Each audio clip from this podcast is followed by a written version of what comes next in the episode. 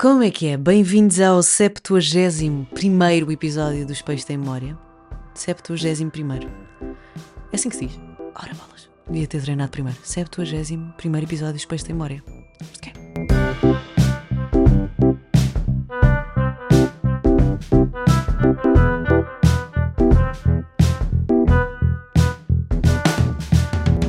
Septuagésimo episódio 71 episódio dos Peixes Têm Memória. 70 ou 70. Mas. Mas eu gosto de dizer eh, as letras que às vezes ficam por se ler. Gosto de lhes dar uma oportunidade para serem lidas e para serem ditas em voz alta. Portanto, sim, 70 e. 70 episódio, 71 episódio dos Peixes Têm Memória. Meu Deus, porquê é que isto é uma. um trava-línguas para mim? Hoje estou a gravar num sítio diferente que é a casa da minha mãe. Porquê? Porque vou de viagem. E hum, eu tenho uma particularidade da minha personalidade, que é eu gosto de estar em stress em dias de viagem. Eu não fico entusiasmada, eu não fico feliz, eu fico meio em stress e meio triste. Porque penso bolas, devia ter sido mais organizada. Se eu devia estar a gravar um, um episódio de um podcast duas horas antes de ir para o aeroporto? Não, mas é isso que eu estou a fazer. Porquê? Porque se eu também tiver tudo organizado, eu arranjo maneira de me, de me estressar. Porque ir só de viagem para mim não, pá, vou-me esquecer de Eu esqueço-me sempre de alguma coisa, mas o facto de não estar estressada estressa-me. Percebem? Portanto, eu hoje decidi ir ao ginásio, decidi preparar o podcast, decidi almoçar em casa dos meus avós, decidi fazer hoje a mala e decidi também gravar o podcast. Entretanto, vim para casa da minha mãe, precisava cá deixar a minha cadela. E portanto, estou a gravar no quarto da minha irmã, que tem uma particularidade, que é frio. É gelado porque não leva com sol. É verdade, não leva console, mas tem uma coisa boa que a minha casa não tem, que são os stores. Porque eu, quando mudei de casa, eu comprei a casa e depois remodelei a casa, porque era uma casa antiga. E, bem, isto é completamente informação inútil, mas eu vou dar na mesma. Portanto, eu remodelei a casa e não queria gastar muito dinheiro, porque não o tinha. E achei que se havia coisa que eu podia ter deixado fora, eram os stores, porque aqueles stores que, que estavam na, na casa quando a, quando, as, quando a comprei Uh, estavam gastos, velhos, meio aqui de podres, quem sabe podiam cair. Portanto, eu tirei-os e o meu pai disse: Bem, agora temos de comprar uns novos. E eu, hum, temos mesmo. Será que cortinados opacos não servem? E servem perfeitamente. Até porque eu odeio dormir. Aliás, eu odeio acordar e estar tudo escuro. Não sei que horas são. Sinto que acordo mais cansada porque o meu ciclo circadiano não, não acompanha o sol. E eu gosto muito de acordar à meia da noite. Não, odeio acordar à meia da noite. Mas quando acordo à meia da noite, gosto de olhar lá para fora e perceber que horas são através do sol. Faz-me sentir o quê? Mais em contato com a natureza. Sinto que sou completamente índia. Sinto que sou um, uma participante da natureza. É isso mesmo. Portanto, gosto de olhar lá para fora e pensar: "Hum, ainda me falta para aí o quê? Uma boa. Nem é por horas, porque horas é uma medição muito humana, não é? Muito cabeça de, cabeça de pessoa. Ah, portanto, eu gosto de olhar lá para fora e pensar: ok, ainda consigo dar aqui uma bela soneca. Ui, que sono profundo que eu vou dormir agora porque é tão de noite. E pronto. É isto que eu tenho. Ah, mas vamos arrancar com este episódio, até porque este episódio hum, está aqui feito à base do stress, como já disse, porque vou de viagem. Vou de viagem, vou três dias. Calma, eu não vou fazer uma viagem de duas semanas, vou dois, três dias para a Madeira. Na sexta-feira já cá estou. Mas a semana passada perdi dois concertos que eu gostava muito de ter ido. Aliás, um deles eu não perdi, um deles, um deles deixei-o ir, deixei-o estar no seu sítio, eu é, que, eu é que me fui embora porque Macego foi na quinta-feira, dia 8 de fevereiro. Foi a primeira vez que eu não fui a um concerto de Macego em Portugal. Eu já ouvi três vezes, esta seria a quarta, mas acontece que Macego e Joana Miranda deram o espetáculo, fizeram o espetáculo no mesmo dia. E eu tenho que comprometer com uma só equipa. Eu sou cheerleader de uma só pessoa. E essa pessoa é minha amiga, que é a Joana Miranda. E o Macego já, já teve a minha presença em vários concertos, certeza que não sentiu a minha falta. Mas, mas foi, foi ver Joana Miranda, foi incrível o espetáculo, invertido, à nova data. Uh, estejam atentos porque está a escutar muito rápido. Aliás, já escutou esta, portanto, se houver, não sei se ele vai haver próximo ou não, mas se houver, fiquem atentos porque, porque tem sido mesmo noites muito divertidas de comédia. Mas pronto, em relação ao Macego, foi o único artista em que eu enviei um, uma DM. Porque há uns anos ele fez um tweet a dizer que pá, se calhar vou mudar para Lisboa, para onde é que eu devo, devo, devo mudar? E o Conguito respondeu-lhe no Twitter, no Twitter, no Twitter, e o Macego respondeu-lhe. E eu pensei, meu Deus, tão perto e tão longe ao mesmo tempo.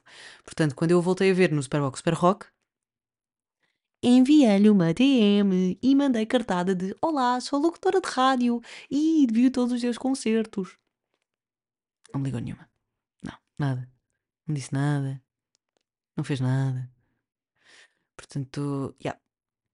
Foi um pouco triste. Mas o ano passado. Foi o ano passado. Terá sido o ano passado ou há dois anos? Não sei. ahm, acho que foi há dois anos. Ou ano passado. Foi há dois anos, exatamente. Foi há dois anos.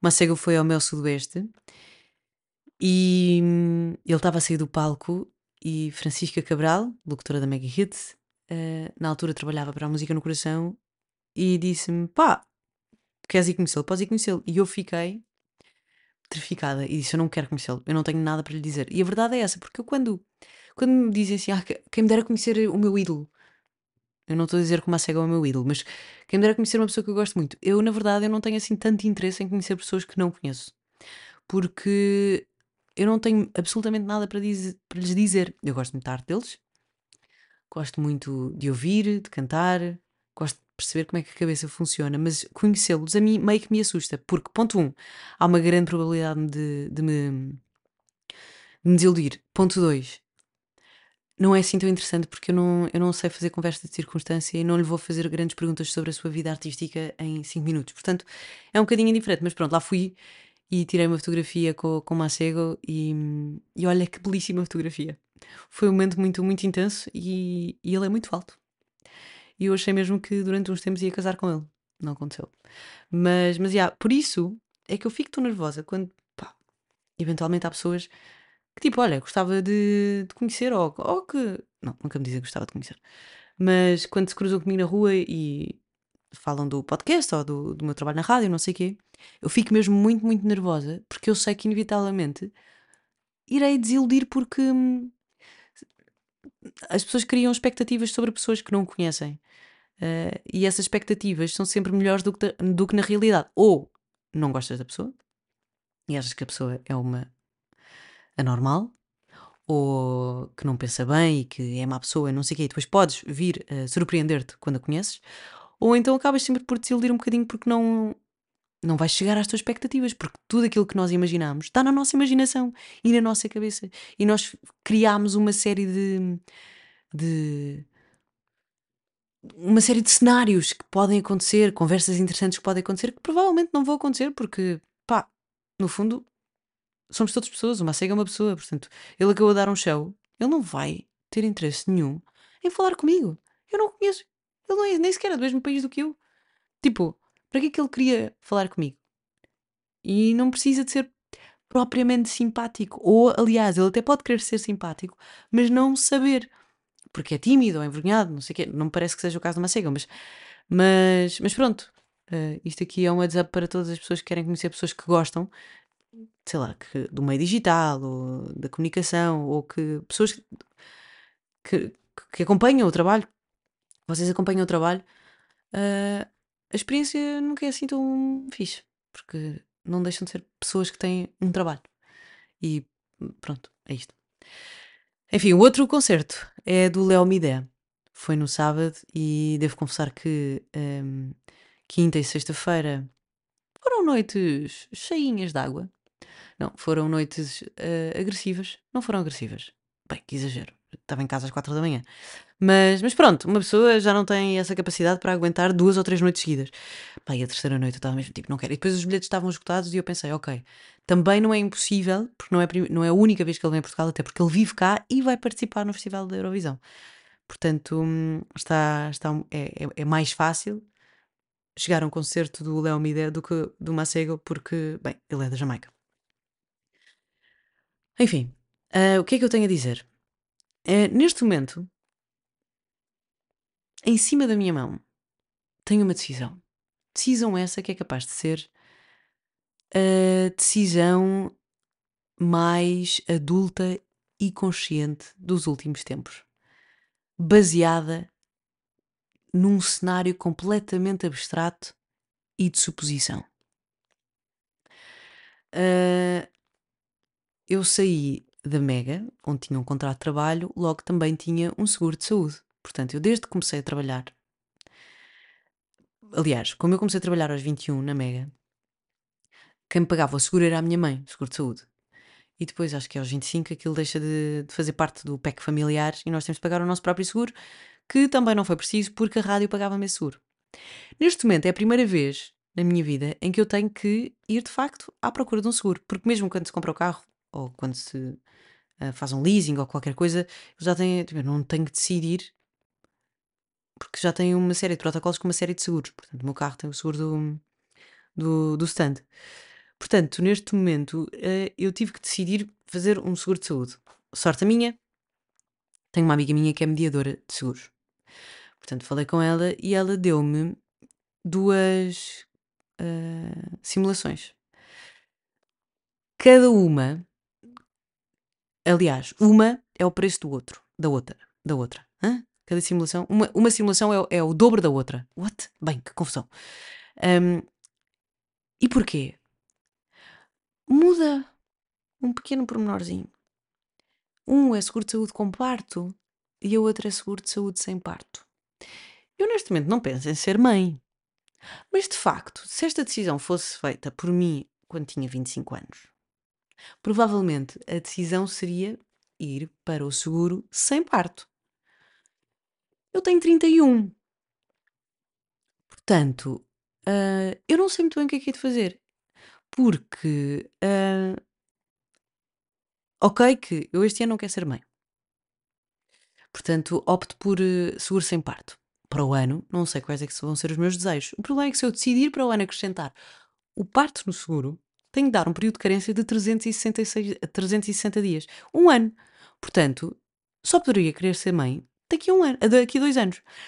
Um, e eu nunca pensei ter de fazer uma decisão tão óbvia e consciente na base do, do abstrato. Eu não sei. Mas agora imagina, eu, eu, eu, eu não faço ideia. Eu não penso em ser mãe. Porque eu na minha cabeça tenho 25 anos. Ou 22. Ou 23. Não, tenho mais, tenho, tenho mais idade. Uh, porque eu com, com 25 não era. Eu gosto mais de mim agora, que é bacana. Pá, mas eu não estou pronta para, para, para, para ter um bebê. para ter um bebê a chamar mãe. Não estou pronta para lidar com cocós. E eu não tenho, obviamente, porque isto é só, isto é só seguro. Mas irrita-me ter de fazer esta decisão. E uh, fui perguntar à minha mãe. A minha mãe disse: pá, eu tive-vos, tive-vos, tive-vos, tive-vos. a minha e a minha irmã em hospitais públicos e foi super tranquilo, mas depois falo com as minhas amigas foram mães agora e dizem, pá, hospital privado, melhor coisa do mundo, grande, hum, grande, uh, como é que se diz? Conforto e etc. Tipo, hospital público, estás tipo ali no meio, toda a gente, não sei, nunca fui mãe, não sei qual é que é a minha disposição para quando, sei lá, acabar de parir, estar numa camarata. Que é estranho. Mas depois, a nível de cuidados, se calhar o hospital público é melhor. Mas imaginem que não há espaço. E tem que ir para um hospital privado. E fui fazer essa pesquisa de quanto é que custa um parto, porque na verdade eu não faço ideia. E é super estranho eu ter de saber isto. Porque foge do orgânico, não é? não é uma publicação orgânica. É estranho.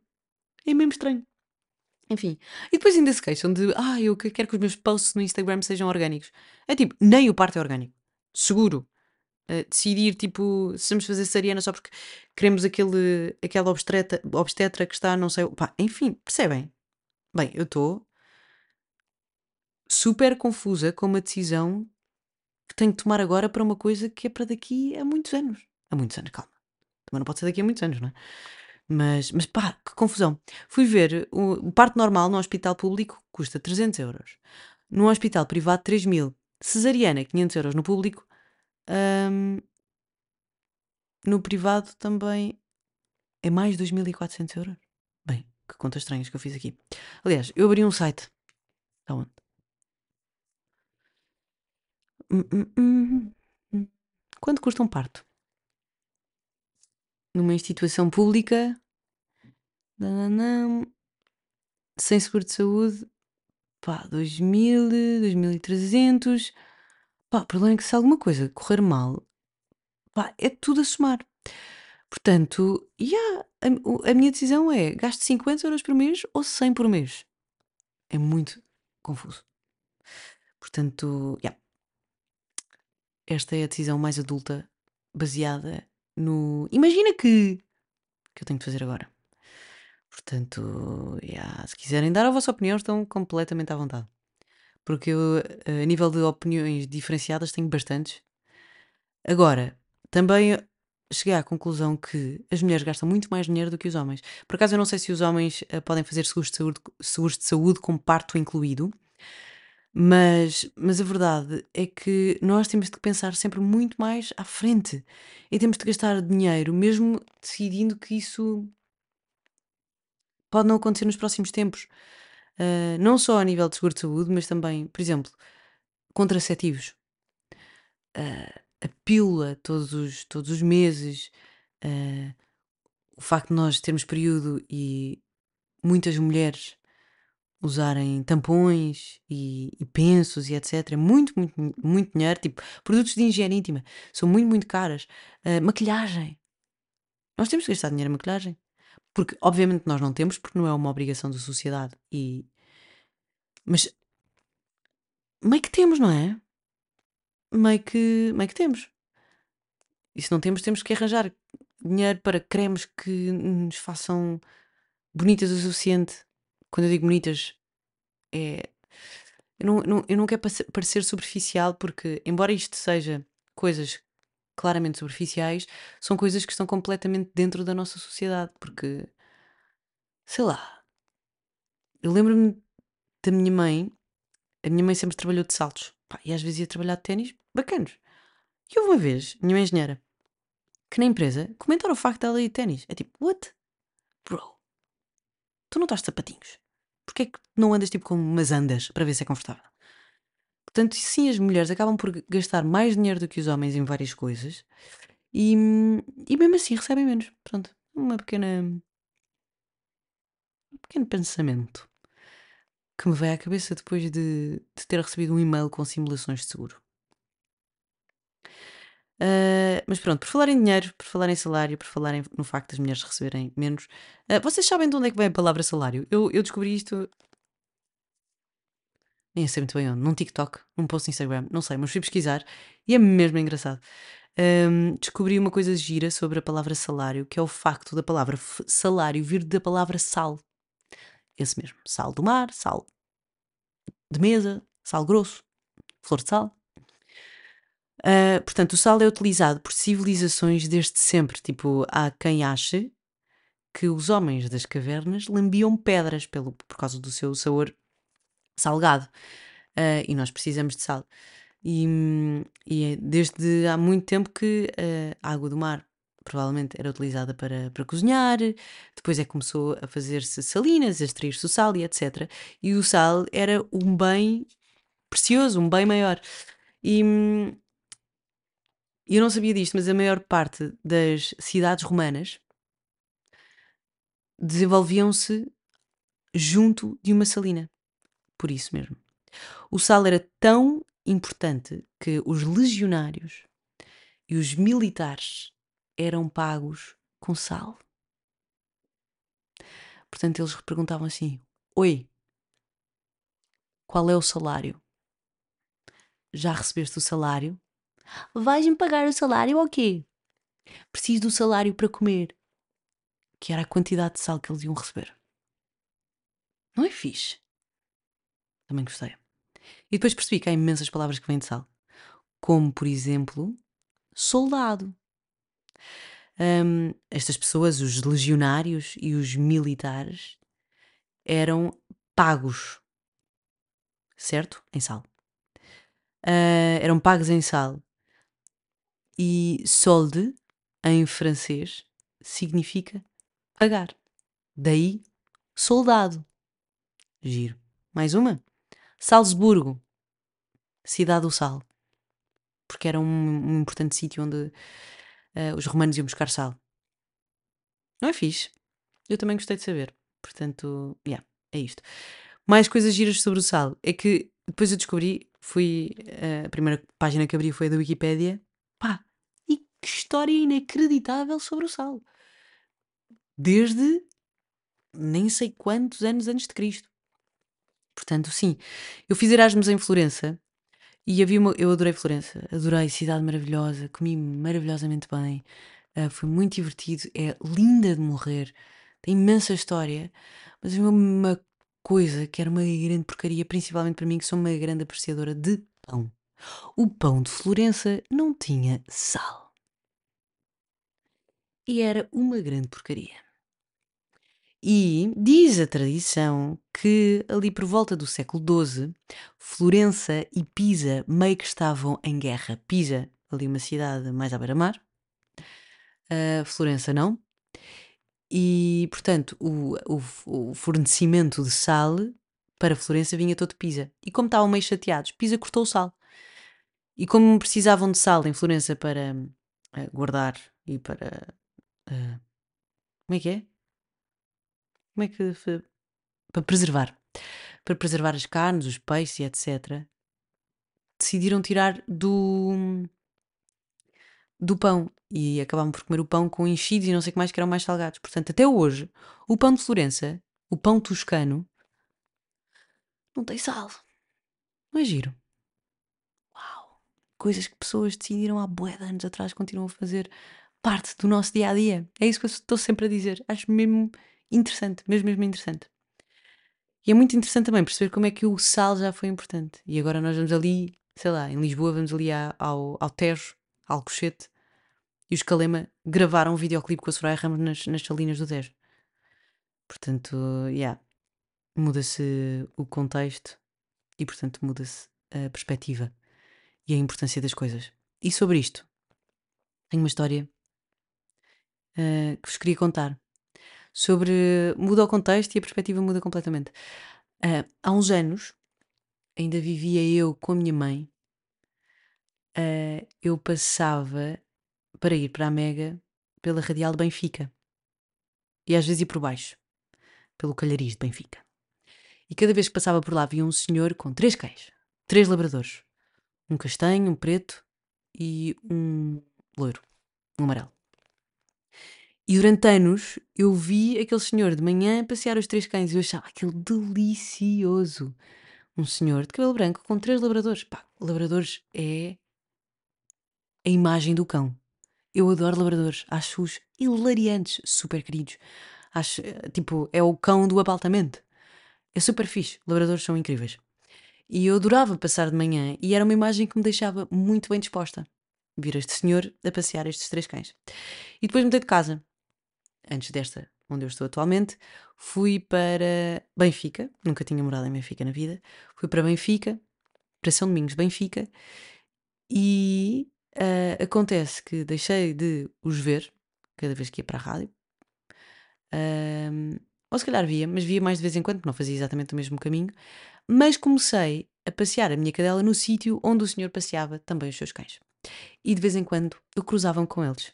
Ah, e houve um dia que um dos cães, estava eu a passear, a minha cadela não liga muito a cães, tem medo, na verdade. Portanto, ela tipo, meio que os ignora. É tipo, se eu não, se eu não olhar para vocês, vocês não, não me veem. Portanto, a minha, é, é um bocado pedante a minha cadela no meio disto tudo. Mas pronto, ela via três labradores gigantes e pensava, tipo, ah, não vai ser comigo. E virava as costas e, e começava, sei lá, a comer relva, cheirar tudo o que era sítio para, tipo, eu estou completamente distraída, nem me estou a ver é muito engraçado porque ela é muito parecida comigo. Mas uh, acontece que num desses passeios eu estava com a minha cadela e estava um pombo à nossa frente. A japa vai correr para os pombos, mas uh, a parte divertida da japa é vê-los voar. Ela gosta de os ver voar e principalmente sabe que onde há pombos há pão. Principalmente onde há mais do que um pombo, há mais pão. Portanto, ela gosta de os fazer voar para depois comer o pão todo. Acontece que nessa vez estávamos num descampado e estava eu, estava a japa, estava um pombo, e de repente aparece o senhor com os três cães. três labradores, um castanho, um preto e um loiro. Pá, e do nada, eu acho que era o castanho. Começa a fazer uma investida, a correr, a correr, e depois os labradores, como são enormes, principalmente se forem daqueles grandes, ouve-se tipo. E eu olho para o lado porque de facto tinha um bisonte, um touro, a correr na minha direção. A japa olhou, andou um bocadinho para a frente, eu percebi que não era nada com a japa. E o gajo vai correr para o pombo e matou. Tipo, nem lhe deu oportunidade de fugir. Tipo, agarrou pelo pescoço e ficou tipo com o pombo no chão e as asinhas todas para cima. Ele matou-o numa dentada só. E eu, porra, que violência. Isto é uma loucura. Passado uns tempos, ah, estava eu a passear a minha cadela, já não sei bem onde, e estava uma senhora ah, que veio ter comigo e disse: devia prender a sua cadela. E eu, ah, ah, mas ela não liga nenhuma, sim, mas eu prendo, não sei o quê. Eu também vou, vamos aqui, vamos aqui para Monsanto. E ela, não, não, não, o problema é que. Pá, e de repente a senhora desata-me a chorar. Porque ela tinha um cão pequenino. Ah, o problema é que andam três labradoras à solta e a semana passada mataram-me outro cão. Yeah. E eu fiquei tipo, hã? E a verdade é que os cães, quando vivem juntos, formam uma matilha. Porque provavelmente um cão sozinho é inofensivo. Quando uma pessoa tem muitos cães, normalmente eles podem formar matilha e depois têm comportamentos agressivos. Porque se um tem um comportamento agressivo, os outros vão defender e vão fazer o que o alfa faz ou o que o alfa manda. Por isso é que eu acho que, e se calhar está aí, estão aí tratadores de, de cães, professores, etc. Pá, não sei, veterinários, não faço ideia. Isto é na minha humilde opinião. Mas ah, parques infantis de cães, não é aqueles parques infantis de cães, os parques caninos dos jardins. ah, eu odeio ir para lá com a minha cadela, porque para já ela odeia. Porque ir à rua é ir cheirar, é ir brincar, é ir, eh, sei lá, fingir que é a maior caçadora do mundo e apanhar absolutamente nada. Ahm, não é estar a brincar com outros cães que são brutos, porque a minha cadela é uma donzela. Ah, e num espaço fechado, a necessidade dos cães encontrarem um alfa é muito maior do que no espaço aberto. E, portanto, provavelmente acaba por haver mais confusão. Certo? Portanto, os parques caninos às vezes são perigosos para cães que supostamente são assim moodies. De repente, quando vão para lá para dentro, é tipo, vou organizar isto, quem se virar contra mim, leva uma tentada. Pronto, havia, havia um no Parque Roma, em Lisboa, ah, às tantas que puseram lá um parque canino e nós tínhamos que entrar. Só que, pá, tinha muita graça porque eu ia para lá com a japa, pá, e de repente estava por mim, não sabia da japa, porque a japa tinha basado, saltou a vedação e era tipo, bro, se quiseres, ficas tu aí dentro, eu vou embora. Que eu não quero ficar presa num curral com cães que eu não conheço lá nenhum. Tipo, querem brincar comigo, mas eu sou o quê? Eu não os conheço, para que é que eu vou brincar com eles? A minha cadela é completamente eu. E, e pronto, e, e é engraçado porque a partir desse momento a, a- a imagem onírica quase que eu tinha ah, do senhor a passear os três labradores e o facto de eu achar aquele tipo o sonho de uma vida, quando eu soube o contexto, mudou completamente a minha, eh, completamente a minha perspectiva do senhor dos cães. Portanto, yeah, não se esqueçam. Muda-se o contexto, muda-se a perspectiva. Se vocês não concordam com, com alguma coisa, conheçam primeiro o, o contexto e depois logo percebem se faz ou não faz sentido. Ahm, yeah. Ah, havia outro. Quando eu morava. Bem, eu morei imensas casas. Às tantas morei ali ao pé da avenida de Berna e havia um, um casal mais velho. Casal de hippies, velhinhos. Para fixe. Velhinhos. Não sei se eram velhinhos, mas eram. Eram. Ah, e tinha um labrador, muito velhinho também, preto, gigante, que andava com Alzheimer. O que é que vocês iam achar nessa altura? Perigoso. Estúpidos. Então por andarem com o cão solto. Não. O Alzheimer era porque o cão fartava-se de comer porcaria na rua. E era o cão mais querido do mundo. Ele usava Alzheimer, que era para não comer porcaria. Yeah. O contexto muda completamente a perspectiva de todas as coisas. É tipo, acrescenta-nos, ou às vezes retira-nos imensos lápis de carandás para nós pintarmos a nossa própria imagem. Yeah. É fixe. Coisas boas da semana. Ahm, fui fazer um workshop de vinhos com a minha mãe. O que é que isto quer dizer? Isto foi como a minha mãe mandou, ah, me, me vendeu, aliás. mas era um workshop para entender uma determinada casta de vinho. Giro. Bebi um pouco. Giro. Provei vinhos que nunca tinha provado. Giro. Gostei. Foi ali num, num hotel em Santa Marta, ao pé da Avenida Liberdade, em Lisboa. Uh, o novo EP da Little Sims é uma grande coisa boa da semana. Chama-se Drop 7. E pá, está bem fixe. Está fixe, está diferente, está com, com novos estímulos musicais, novos beats. Uh, ela até em português canta. Portanto, yeah, vou pôr uma ou duas músicas no, na playlist dos peixes, passem por lá, mas vão ouvir, vale a pena. Uh, pá, e uma das coisas boas da semana é uma coisa que eu já tenho estado a experimentar há uns meses e estou realmente fã, completamente fã, que são cuecas. Eu há pouco falei dos, dos produtos de higiene, de higiene íntima que as mulheres gastam muito dinheiro. A verdade é que se nós comprarmos uh, produtos reutilizáveis, acabamos por poupar muito dinheiro. Há muitos anos que eu já uso o copo menstrual. Percebo que não seja para toda a gente, percebo que às vezes, pá, para pessoas um bocadinho mais sensíveis, não seja assim tão agradável de pôr, às vezes para usar em certos contextos, pá, não é assim tão bacana. Mas há outras coisas que podem servir, como há pensos descartáveis que se põem para lavar, mas neste momento, melhor do que os pensos, eu por acaso não sou o maior fã dos pensos, são as cuecas hum, para o período. Ou seja, são cuecas que já têm pensos incorporados, pretas, básicas, pá, e são perfeitas. As que eu tenho são da All Matters e, e é incrível. A marca não é portuguesa, pá, mas são as que eu tenho, tenho duas, são mesmo boa fixe, life, life um, saving hum, e life lover, life cooler. Também tenho uma coisa de life cooler que o meu pai me ofereceu, por acaso. Mas, mas pronto, aconselho a todas as pessoas que querem mudar para uma coisa mais ecológica e saudável e barata, que comprem, fazem um investimento nestas cuecas e, pá, e depois dura-vos imenso tempo, lavam-se na máquina, passam incríveis. Estou completamente fã e apaixonada. E mais, coisas boas da semana. Destralhei o armário. E agora estou a vender na Vinted. Portanto, arranjei, spa arranjei espaço e também estou a arranjar dinheiro. Claro que há coisas que não vou vender, mas há outras que vou devagarinho vou vender. Portanto, já, yeah, é isso. Falamos para a semana, vou para a Madeira daqui a uma hora e meia, portanto tenho de desligar, tá? Tchau. E, hum, e pronto, é isto. Ah, por falar em Madeira, uh, o episódio. Não sei qual é que é o número do episódio, mas aquele podcast, já falei dele aqui algumas vezes, que se chama De Maneiras que é assim, sobre história. Uh, muito bem contado e muito divertido. Um, tem um episódio só sobre a Madeira. E é muito interessante perceber uh, a descoberta da Madeira. E, e o facto da cabeça de pessoa ser cabeça de pessoa já há alguns anos. Fica aqui só um spoiler alert que eu fiquei completamente chocada. Mas quando os portugueses descobriram a Madeira, era tão densa, tipo a vegetação, que eles pensaram: hum, que bela ideia, vamos incendiar, fazer pequenas clareiras, fogo, fogos controlados, para conseguirmos arranjar pequenas clareiras para criar as nossas pequenas aldeias. Nunca foram controlados os fogos. Incendiaram a ilha da Madeira toda, um fogo que esteve ativo durante anos.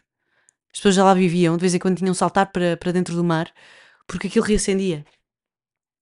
Yeah. Pronto, dito isto, voltamos a falar para a semana. Próxima terça. Beijinhos. Tchau.